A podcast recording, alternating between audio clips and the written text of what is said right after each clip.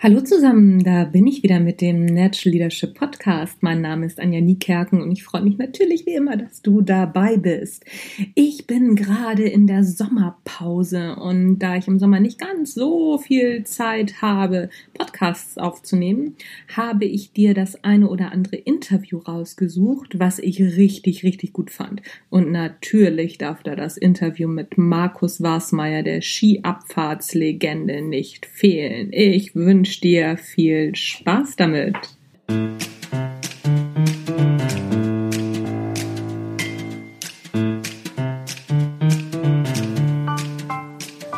Hallo und herzlich willkommen beim Natural Leadership Podcast. Der Podcast, der dir dabei hilft, der Mensch bzw. die Führungskraft zu werden, die du sein willst. Du bekommst innovative Ideen, praktische Tipps, jede Menge Impulse und neueste Informationen aus der Hirnforschung für deinen beruflichen Erfolg und deinen persönlichen Entwicklungsprozess. Mein Name ist Anja Niekerken und ich freue mich, dass du dabei bist.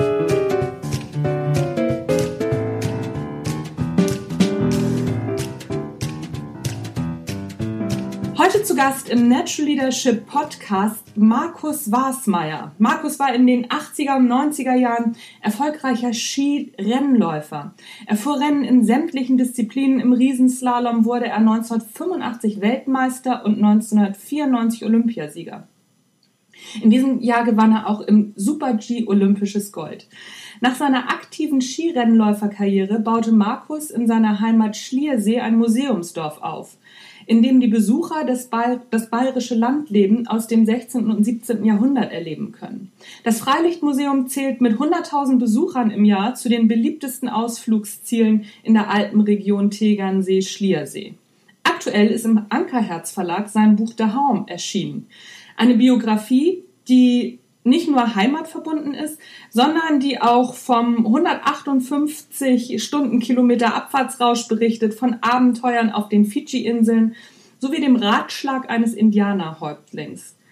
Darüber und wie es an, ist, ein Museumsdorf zu führen, spreche ich heute mit ihm. Markus, herzlich willkommen im Natural Leadership Podcast. Ja, hallo, grüß euch gut alle miteinander. Freut mich, dass ich da sein kann. Ja, vielen Dank, dass du dabei bist und dir Zeit genommen hast. Ich habe ja jetzt schon einiges über dich erzählt. Mm, fangen wir doch mal damit an. Wie wird man vom Skirennläufer Initiator eines Museumsdorfes? Wie kam es dazu? Das ist natürlich für viele ein großes Fragezeichen. Aber man muss eins verstehen, bevor meine Skikarriere begonnen hat, ähm, habe ich praktisch äh, einen Beruf erlernt. Das machen die wenigsten, aber ich war Restaurator und Lüftelmaler, oh. gleicher Beruf wie mein Vater ist. Habe selbst schon mit elf Jahren mit meinem Vater zusammen das erste Haus transferiert, um äh, ähnlich wie, ein, wie die Museumshäuser sind, wohne selbst in den 80er Jahren äh, seitdem in einen so einen alten Hof, den ich selbst äh, versetzt habe. Also das heißt vom Originalplatz zum, äh, zum neuen Standplatz. Und ja, das war schon immer meine Leidenschaft, das Handwerk und vor allen Dingen mit alten Gegenständen, die zu restaurieren, das war schon immer meine Liebe. Drum war das der Weg relativ nah, dann schnell äh, meiner Heimat wieder was zurückgehen, weil diese Gebäude, die ich da gekannt habe, alle vom Verfall waren. Das heißt, da ist das Dach schon eingebrochen. Und mir hat es einfach leid getan, dass unsere Kultur verschwindet und wollte ich meine Heimat etwas zurückgeben. Mhm, das, ist, das klingt ja spannend. Da schließt sich die nächste Frage gleich an. Gibt es Ereignisse oder Personen in deinem Leben, jetzt dein Vater habe ich rausgehört, aber die dich in der Hinsicht auch noch besonders geprägt haben? Ja, natürlich meine Eltern generell, meine Mutter natürlich genauso. Mhm. Äh, da, da, gibt es verschiedene Phasen im Leben. Die einen sind es die Trainer, die Begleiter, die dich von der, von der Jugend an schon immer wieder gefördert haben und an dich geglaubt äh, haben, dass du auch Potenzial hast und motivieren dich als Jugendlichen weiterzumachen. Das ist auch ganz, ganz wichtig. Aber das sind ganz viele, die sich da zusammenhängen. Und dann gibt es halt so einzelne Personen, die dann so wirkliche Wegweiser gegeben haben. Und das ist im Leben immer so, manchmal aus so, dass dir eigentlich selbst nicht so gefällt, was der sagt, oder einer, der dich motiviert, den Weg zu gehen. Also da kommen immer wieder Phasen im Leben Und darum habe ich auch immer das Motto, es ist selten ein Schaden, wo nicht ein Nutzen ist. Und wenn ich nachträglich betrachte, dann waren alle diese Dinge, die auch nicht so positiv waren, einer der größten Wegweiser zu dessen, was ich jetzt bin. Mhm. Wenn du sagst, also gerade so die Dinge, die nicht so positiv waren, dass das die, die größten Wegweiser waren, mm, magst du ein Erlebnis oder ein, magst du etwas rauspicken davon? Ja, es gibt da viele natürlich. Die, die einen äh, sind zum Beispiel auch schwere Verletzungen, wenn du dir, ich habe mir mal die Wirbelsäule zweimal gebrochen und war kurz vor Querschnittslähmung. Die äh, alleine die Einstellung, die ich dabei gelernt habe, die, die Demut auch Dinge zu tun zu dürfen, so wie das Skifahren und auch mal zufrieden zu sein, wenn du nur Dritter geworden bist und nicht gewonnen hast, sind alleine schon Lehrphasen äh, für dessen, für, für dein Leben, dass das nicht alles selbstverständlich ist. Dann gibt es natürlich auch andere äh, Möglichkeiten, wie wenn eine Skifirma, die dich zehn Jahre so betreut, dass du äh, meinst, das ist, ja, du gehörst zu der Familie und die lassen dich einfach äh, irgendwann einmal mitten im Sommer dann fallen und, und du bist ganz verzweifelt und weißt nicht, wie du die nächste Saison bei Olympia starten kannst. Und das sind halt so Dinge, die äh, am Anfang unwahrscheinlich dich im Boden wegzieht und denkst da, wie, wie, wie, wie mache ich das, wie kann ich das schaffen? Und dann ist auf einmal doch wieder ein Weg entstanden und am Ende weiß ich, dass wenn das nicht passiert wäre, wäre ich nie Olympiasieger geworden. Mhm, mhm. Also mit anderen Worten, aus, aus ja, Rückschlägen kommt man immer wieder gestärkt raus. Absolut. Also die, diese äh, Tiefschläge, die man kriegt, das sind eigentlich meistens die Dinge, die ja, dein Leben wieder ordnen, wieder äh, du auch wieder neue Ideen entwickelst, weil es aus der Not raus einfach notwendig ist. Und äh, das sind eigentlich Dinge, die sollte man auch äh, ja, nicht so negativ behaften. Das ist, äh, man, man muss einfach die Chancen nutzen, um Dinge wieder zu verändern. Und diese Veränderung, die bringt dich wieder weiter nach vorne. Das Ziel darfst du natürlich nie aus den Augen verlieren. Und das habe ich auch nicht. Und die Ergebnisse haben so bestätigt, dass das der richtige Weg war. ja, ganz offensichtlich. Ich spring noch mal über zu dem Thema Museumsdorf. Ähm, als, als Betreiber dieses Museumsdorfs, wie, wie führt man so, so ein Museumsdorf? Vielleicht auch im Vergleich zum wirtschaftlichen ähm, unter, also oder Wirtschaftsunternehmen. Gibt es da Unterschiede? Nein, also vom Sport zur normalen äh, Wirtschaft oder zum Selbstständigen eigentlich alles das Gleiche. Du musst dir deine Ziele setzen, du musst mit einer ja, Energie einfach nachgehen. Du, du, du hast äh, einfach die gleichen Auf und Abs in, einen, in einer Firma genauso und das war im Museum natürlich auch.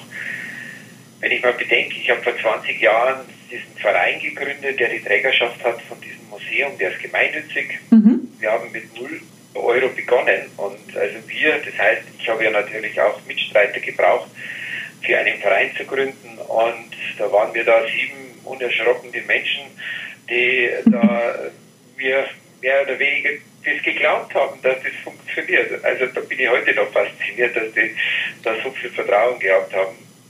Und äh, haben von diesen 0 Euro habe ich dann fast ja, die 4 Millionen Spenden eingeholt und habe mit denen dann das Museum gebaut. Ja, Wahnsinn. Aber es ist ja auch so, dass seit, seitdem das Museum auch sehr gewachsen ist. Ich habe mir das auf der Internetseite mal angeguckt. Ihr habt mittlerweile eine Schmiede und also was, was ihr da alles macht, das ist ja Wahnsinn. Ja, es ist ein eigenständiges Dorf, wie es zur damaligen Zeit war, wie vor 300 Jahren. Die Gebäude sind ja alle Stein für Stein abgetragen worden. Jedes Teil nummeriert werden, in einen Plan eingetragen werden und geht ein paar Kilometer oder 20 Kilometer auf Wanderschaft. Das Problem ist dabei, ist die Zeit. Es ist weniger das, die, die Arbeit selbst, die ist eine große Herausforderung, aber die macht ja extrem viel Spaß. Aber man braucht von einem Gebäude, das man transferiert aus musealen äh, Aspekten, mindestens drei Jahre und längstens sieben Jahre. Und diese Zeit ist natürlich äh, ein Wahnsinn. Ja, und im Museum habe ich acht Jahre mal nur gebaut, bevor überhaupt ein Mensch das Museum besuchen hat dürfen. Mm, mm. Braucht viel Energie. Ja, und vor allen Dingen auch eine Vision, ne? Auf jeden Fall, sonst äh, hält man sowas nicht durch, oder? Also die Vision ist, ist natürlich ein wichtiger Teil, klar, aber wenn die Leidenschaft nicht da ist, das Herzblut, äh, das unbedingt äh, deiner Heimat zurückzugeben und du selbst einen Spaß hast, dann ist das auch nie Arbeit. Also das habe ich auch nie so gesehen, wobei mich das Museum mindestens zehn Stunden am Tag beschäftigt. Klar, jetzt ist es so, dass ich 80 Mitarbeiter habe und äh, die natürlich auch Verantwortung haben und die will ich natürlich gerecht werden, dass das Museum auch immer praktisch ja, die Verantwortung Mitarbeiter, äh, das, ja, das setze ich auf ganz vorderste Ebene. Und so muss praktisch da immer was reinkommen, dass ich das auch bezahle. Ja, na klar, na klar. Da schließt sich die nächste Frage hervorragend an. Welche Eigenschaften hat für dich die ideale Führungskraft? Also, gehen wir mal vom ganzen Leben aus. Das ist ja das, was ich im Buch auch beschreibe. Mhm. Du kannst keinen die wichtigen Dinge im Leben nicht diktieren. Kinder nicht, Erwachsene nicht, sondern du musst sie vorleben. Und das ist ein wichtigster Teil, wenn du mit Ehrenamt arbeitest. Hilft es nicht, dass du den Ehrenamtlichen sagst, er soll das machen und selbst machst du nichts. Das funktioniert nicht. Mhm. Du musst an vorderster Front, du musst der Erste sein, du musst das vorgeben, was du wirklich auch äh, von ihnen erwartest. Das musst du aber doppelt machen. Und dann macht jeder mit. Und das ist bei den Kindern so, das ist im Berufsleben so. Und ich glaube, damit kann man sich auch äh, vieles, vieles sparen. Und das ist mein großes Motto, ich auch gern hätte. Äh, auch der Umgang, das Miteinander, dieses Auge in Auge, nicht jetzt von oben nach unten zu schauen, sondern eben auf gleicher Ebene, egal was der macht. Und äh, das ist, glaube ich, ein wichtiger Punkt im Leben. Das sollte man beachten und dann geht alles, alles viel leichter. Ja. Glaubst du, dass die ideale Führungskraft geboren wird oder kann man sowas lernen? Ja, für mich war das schon am Anfang ein bisschen ein Problem, denn ich war ja im Sport ja nur einzeln unterwegs. Ich war nur für mich selbst zuständig. Mhm. Hatte zwar ein Team hinter mir, die sich äh, extrem gekümmert haben um, um alles, dass ich die Möglichkeit habe, mich auf, nur auf mich zu konzentrieren. Und äh, jetzt bist du aber doch mehr verantwortlich auf dessen, was du machst. Und äh, das ist dann schon ein Unterschied, ob du beim Sport ein, ein Team von einer Mannschaft bist oder äh, ein Einzel und hast auf einmal ein Team, das du dir schaffst und das dann mit so einer Größe. Es war schon eine Lernphase, aber da ich ja, wie vorher schon gesagt habe, sehr viel vorlebe, war das eigentlich sehr einfach, die ja, sagen mal, dieses Herzblut oder diese Leidenschaft ebenfalls in dieses Projekt zu bringen. Und darum bin ich ganz stolz auf meine Mannschaft, denn äh, am Ende der Erfolg liegt äh, nicht alleine an mir, sondern ganz, ganz viel auch von dem ganzen Team, das die Gäste betreut und die danach äh, mit, mit einem Lächeln im Gesicht rausgehen und sagen, hey, schön war es bei euch, wir kommen wieder. Dann ist alles gewonnen. Mm, mm. Du hattest am Anfang auch mal gesagt, ne, so ja auch ähm, Rückschläge akzeptieren und daraus vielleicht auch lernen. Was für Fehler hast du in Hinsicht auf Führung einer Mannschaft gemacht? Ja, äh, sicherlich äh, immer wieder passieren mir Fehler, äh, wenn ich dem Gegenüber vielleicht falsch einschätze oder, oder dem zu viel zumute, äh, was ich gedacht habe, dass es kann und dann doch nicht. Es ist auch so, dass äh, ja, das musste ich auch erst lernen, nicht immer jeder Tag bei jedem Menschen immer gleich ist. Ich gehe immer dann von mir aus. Und dass es durchaus auch Phasen gibt, wo vielleicht ja nicht gerade so angebracht ist, jetzt äh, Kachelis zu reden, sondern oft einmal Diplomatie dann das Bessere ist. Manchmal ist gerade umgekehrt mhm. notwendig. Aber das sind lauter so kleine Dinge, aber die gehen eigentlich, das ist menschlich, man lernt da sehr viel und äh, darum bin ich dann natürlich auch gewachsen in dieser Arbeit. Mm, mm. Gehst du, wenn du, sag ich mal, einen Fehler mit einem Mitarbeiter gemacht hast, wo du sagst, so, oh, das war jetzt vielleicht nicht so gut, wie gehst du damit um? Gehst du damit offensiv um? Sprichst du den Mitarbeiter an? Oder wie, wie gehst du da für dich mit um? Also ich bin schon auch einer, wenn ich einen Fehler mache, dass ich das auch ganz klar sage. Das war jetzt mein Ding, das habe ich versemmelt. Und äh, also das ist ein wichtiger Teil, diese Ehrlichkeit, auch sich selbst zu, äh, ja, mehr oder weniger kontrollieren, war das jetzt wirklich gut, was du gemacht hast. Und wenn es dann mal nicht so war, dann, dann ist es so und dann kann ich das auch kommunizieren. Und das, das öffnet natürlich auch dann bei den Mitarbeitern, äh, dass die es auch zugeben, hey, tut mir leid, das ist jetzt passiert. Ja, das kann jedem passieren. Da muss man daraus lernen. Mhm. Das ist das, was ich tagtäglich in meinem Sport gemacht habe. Wenn mir ein Fehler passiert ist, habe ich nur ich einen Fehler gemacht und nicht der Trainer und nicht der Servicemann. Äh, das war mir immer klar. Manche Aktive verstehen das nicht. Und alleine, wenn diese offene Kommunikation ist, es wird ja deswegen kein Kopf runtergerissen. Also es ist ja einfach ein Miteinander. Aber lernt man daraus dann, warum der Fehler entstanden ist, dann kann man sich weiterentwickeln.